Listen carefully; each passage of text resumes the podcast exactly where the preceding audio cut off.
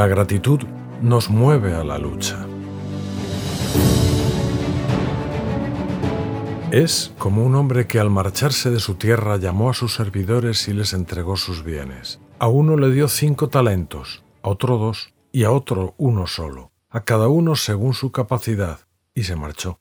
La historia de Jesús sobre los talentos nos resulta muy familiar, y como toda la escritura, nunca deja de invitarnos a una mayor comprensión de nuestra vida de relación con Dios. En el fondo, la parábola habla de un hombre que confía generosamente gran parte de sus riquezas a tres de sus siervos. Al hacerlo, no los trata como a simples sirvientes, sino que los implica en sus negocios. Visto de esta manera, parece que confiar es precisamente el verbo adecuado. No les da instrucciones detalladas diciéndoles exactamente qué hacer, lo deja en sus manos. A juzgar por su reacción, el afán con el que se esfuerzan por multiplicar la riqueza de su Señor Dos de ellos lo comprendieron enseguida. Experimentaron el gesto de su Señor como una señal de confianza. Podríamos incluso decir que lo veían como un gesto de amor, y por eso buscaban amorosamente agradarle, aunque no se les hubieran dado más exigencias o condiciones. El que había recibido cinco talentos fue inmediatamente y se puso a negociar con ellos y llegó a ganar otros cinco. De la misma manera, el que tenía los dos talentos ganó dos más. El otro sirviente, en cambio, percibe algo muy diferente. Siente que está siendo puesto a prueba y que por lo tanto no debe fracasar. Para él es de suma importancia no tomar una decisión equivocada. El que había recibido uno fue, hizo un hoyo en la tierra y escondió el dinero de su señor. Teme disgustar a su amo, así como las consecuencias que imagina que podrían resultar de ese enfado. Por eso le dice, Señor, sé que eres hombre duro, que cosechas donde no sembraste y recoges donde no esparciste. Por eso tuve miedo. Fui y escondí tu talento en tierra. Aquí tienes lo tuyo. Como cree que su amo es duro e injusto, no siente que se le confíe nada. Lo ve como una prueba onerosa y no como una oportunidad. Y no queriendo fallar en esa prueba, elige actuar de la manera más segura posible con las pertenencias e intereses de otra persona. El resultado es una actitud fría y despegada. Aquí tienes lo tuyo. Estas dos reacciones tan diferentes pueden ayudarnos a considerar cómo estamos respondiendo a lo que Dios nuestro Padre nos ha confiado, nuestra vida, nuestra vocación cristiana. Ambas tienen un valor inmenso ante sus ojos, y Él las ha puesto en nuestras manos. ¿Cómo es nuestra respuesta? Luchar por agradecimiento, no por miedo. Para los dos primeros siervos de la parábola, la confianza de su Señor era un verdadero regalo. Sabían que no se lo merecían, no tenían derecho a esperar de él un encargo semejante. De una manera nueva entendieron que la relación con su amo no se basaba en el éxito o en el fracaso de lo que hacían, sino en cómo les veía él. Más allá de lo que eran de hecho en el momento presente, su Señor era capaz de intuir lo que podían llegar a ser. Visto de esta manera, es fácil imaginar el profundo sentido de gratitud que brotaría de sus corazones. Recibir una mirada de esperanza es un auténtico don, y la respuesta más natural a un regalo es querer dar algo a cambio. Si no tenemos presente esto, podemos confundir la importancia de la lucha en nuestra vida cristiana. Si nos esforzamos por lograr éxito para merecer así ser amados, es muy difícil que la lucha nos lleve a experimentar una paz genuina. Esforzarse por ser amado, aunque sea inconscientemente, siempre significa que los fracasos y los reveses conducirán a un profundo desaliento o, peor aún, a que la amargura invada el alma. En cambio, fundamentar nuestra lucha en la gratitud nos ayuda a evitar ese peligro. La parábola sugiere también que los dos primeros siervos recibieron aquel don con un sentido de misión, una misión única y personal. El amo, se nos dice, dio a cada uno según su capacidad. Es poco probable que los sirvientes tuvieran alguna experiencia previa de inversión y supervisión de grandes sumas de riqueza. Sin embargo, al confiar en ellos, al mirarles según lo que podían llegar a ser, su Señor los llamaba de hecho a ser más, a esforzarse por alcanzar lo que aún no eran. En otras palabras, con aquel don les confería una misión del todo particular, y puesto que vieron el don en estos términos, estuvieron inspirados y animados para estar a la altura de esa llamada. hicieron suyos los asuntos de su Señor y se esforzaron por emprender algo de lo que todavía no tenían experiencia. Se lanzaron a aprender, a crecer y a desafiarse a sí mismos, por gratitud, despreciando cualquier miedo. Como en la parábola, Dios Padre también nos llama a cada uno de nosotros de acuerdo con lo que Él ve que podemos llegar a ser. Esto es lo más importante y lo que queremos descubrir de nuevo en nuestra oración. ¿Cómo nos ve Dios? Y no cómo lo hacemos nosotros mismos. Queremos asegurarnos de que nuestra lucha se centre en Él, no en nosotros.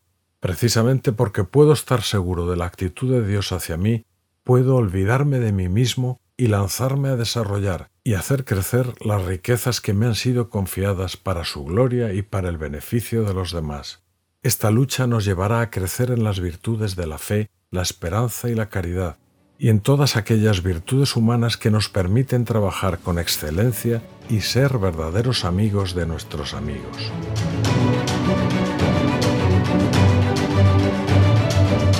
Una lucha inspirada en el ejemplo de Jesús.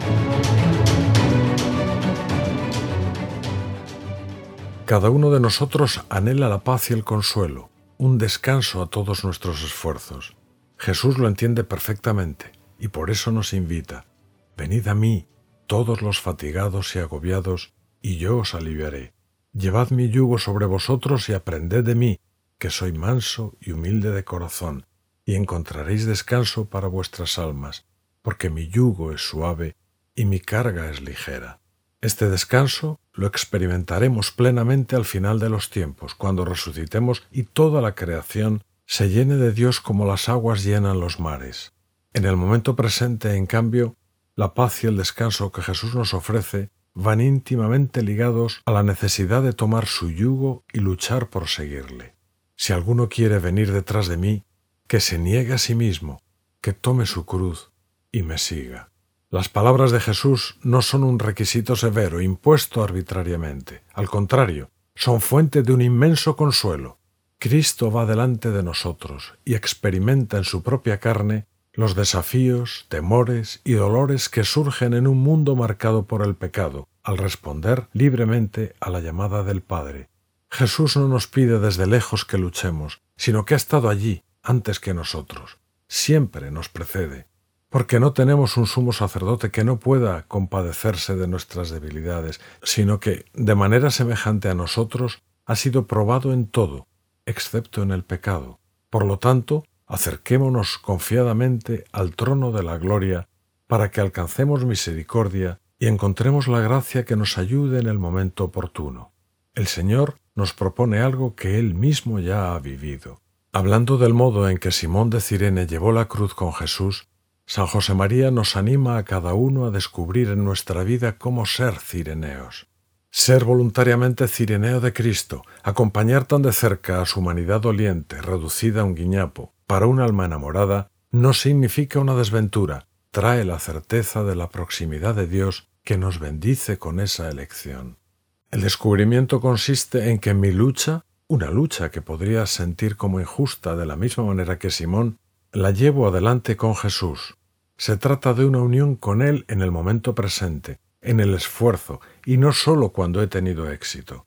Aceptarla voluntariamente como consecuencia inherente al don de mi vocación cristiana supone abrir la puerta al descubrimiento de que Jesús mismo está esforzándose en mí y conmigo. Por lo tanto, no se lleva ya una cruz cualquiera, se descubre la cruz de Cristo, con el consuelo de que se encarga el Redentor de soportar el peso. Al mismo tiempo, el Señor nos invita también a ver los resultados de una vida que abraza la cruz, la victoria sobre el pecado y la muerte y su glorificación por el Padre. A causa de la resurrección, en Jesús tenemos una prueba absolutamente inquebrantable del valor que tiene esforzarse por ser fieles a lo que nuestro Padre Dios nos ha confiado. Como nos dice San Pablo, la leve tribulación de un instante se convierte para nosotros incomparablemente en una gloria eterna y consistente. Junto a Jesús podemos mirar a la cruz y ver no un dolor inútil y sin sentido, sino victoria y redención. De este modo seremos capaces de enmarcar los desafíos y las dificultades que necesariamente surgen cuando tratamos de seguir fielmente a Cristo en un ejemplo por multiplicar y hacer fructífero lo que el Padre le había confiado. La gracia transfigura la lucha sin eliminarla. Quizás el sirviente que enterró el talento se sintió abrumado, entristecido incluso por el esfuerzo que implicaba lo que veía hacer a sus compañeros. Comparándose con ellos y tal vez sintiéndose inadecuado para esa tarea, buscó un camino más fácil y seguro. Así que cavó un hoyo y enterró el don que se le había confiado, junto con todas las posibilidades que venían con él. Esta trama básica se repite cada vez que evitamos el esfuerzo y la incomodidad que conlleva perseguir cualquier cosa que valga la pena en la vida. No debemos olvidar que la lucha y el esfuerzo en la búsqueda amorosa del bien no son injustos ni arbitrarios. Forman parte de la naturaleza misma de la vida, la vida que el Señor ha santificado. En nuestro camino en la tierra, la unión con Jesús se producirá precisamente a través de una lucha libre y amorosa por crecer en las virtudes sobrenaturales y humanas, porque la gracia no sustituye la dinámica propia de la vida humana, sino que la une a Dios. Si tenemos esto en cuenta, nuestros esfuerzos y nuestra lucha no serán una expresión de autosuficiencia o de neopelagianismo. No debemos olvidar nunca que, como escribía San Pablo a los filipenses, Dios es quien obra en vosotros el querer y el actuar conforme a su beneplácito. La lucha, pues, no se opone a la acción de la gracia en nosotros. En el fondo, el crecimiento en las virtudes teologales no es otra cosa que amor divino y humano, y la santidad precisamente es la plenitud de la caridad. San José María expresa esta misma verdad teológica desde la perspectiva de la oración. Luego, mientras hablabas con el Señor en tu oración, has comprendido con mayor claridad que lucha es sinónimo de amor, y le has pedido un amor más grande, sin miedo al combate que te espera, porque pelearás por Él, con Él y en Él. Cuanto más intentemos vivir nuestra lucha como amor, más nos encenderemos en el deseo de que ese amor, esa lucha, aumente. Superaremos la tentación de enterrar lo que hemos recibido por el deseo de evitar las incomodidades, y en su lugar lo invertiremos en todo el empeño que ese encargo necesariamente implica.